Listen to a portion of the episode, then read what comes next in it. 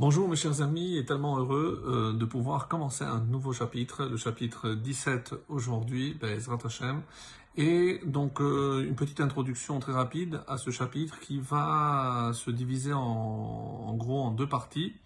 La première partie qui parle de tout ce qui peut amener euh, à des disputes, par exemple des questions d'héritage et autres, et comment, deuxième partie, comment éviter ces disputes euh, pour au contraire essayer euh, d'établir entre euh, les hommes l'amitié et la fraternité.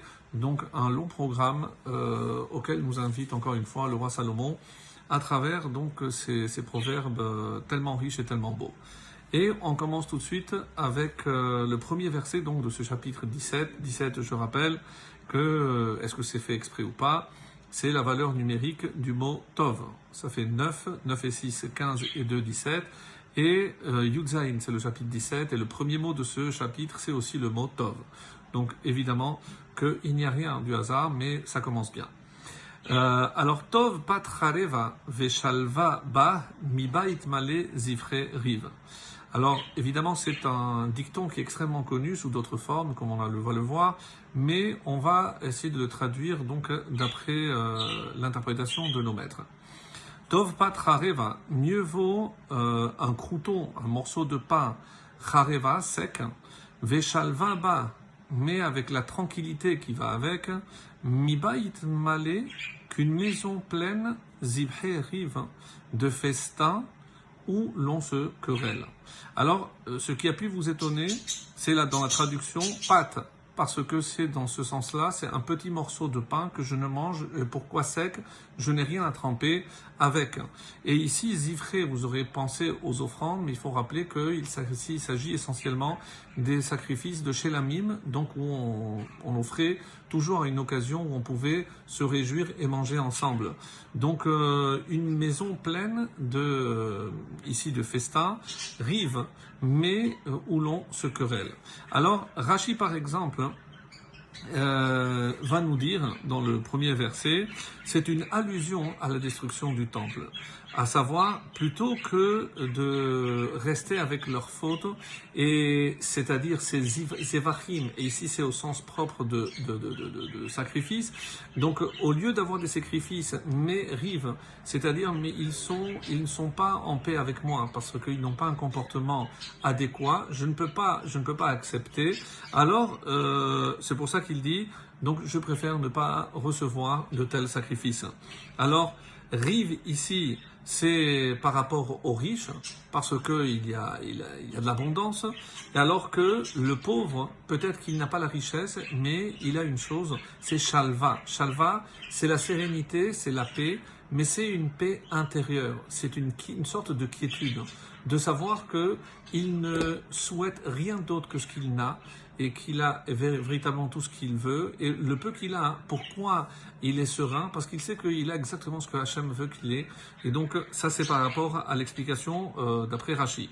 Le Malbim nous dit, il faut être capable de faire des concessions pour la paix, comme par exemple dans un cas d'héritage, si euh, c'est pour avoir une grande part, mais pour être disputé avec tous ses frères, donc il vaut mieux faire des concessions, c'est-à-dire à ce moment-là manger moins, donc même si je vais me contenter de peu, mais au contraire, mais j'éviterai les disputes et euh, je serai dans cette forte somme de sérénité.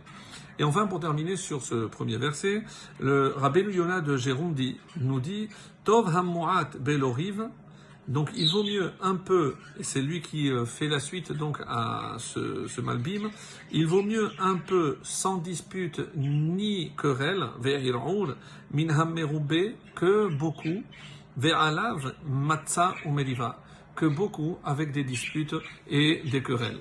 Donc c'est toujours dans ce même principe et on a bien compris ce que le, le roi Salomon veut nous dire. Le verset 2. Aeved maskil yimshol beven mevish.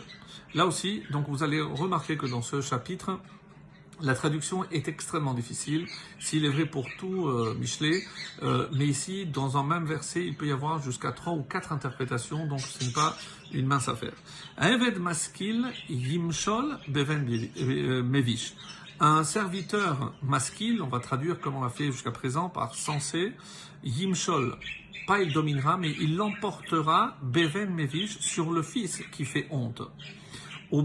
Achim, Yachalok Nachala. Et parmi les frères, il aura une part à l'héritage.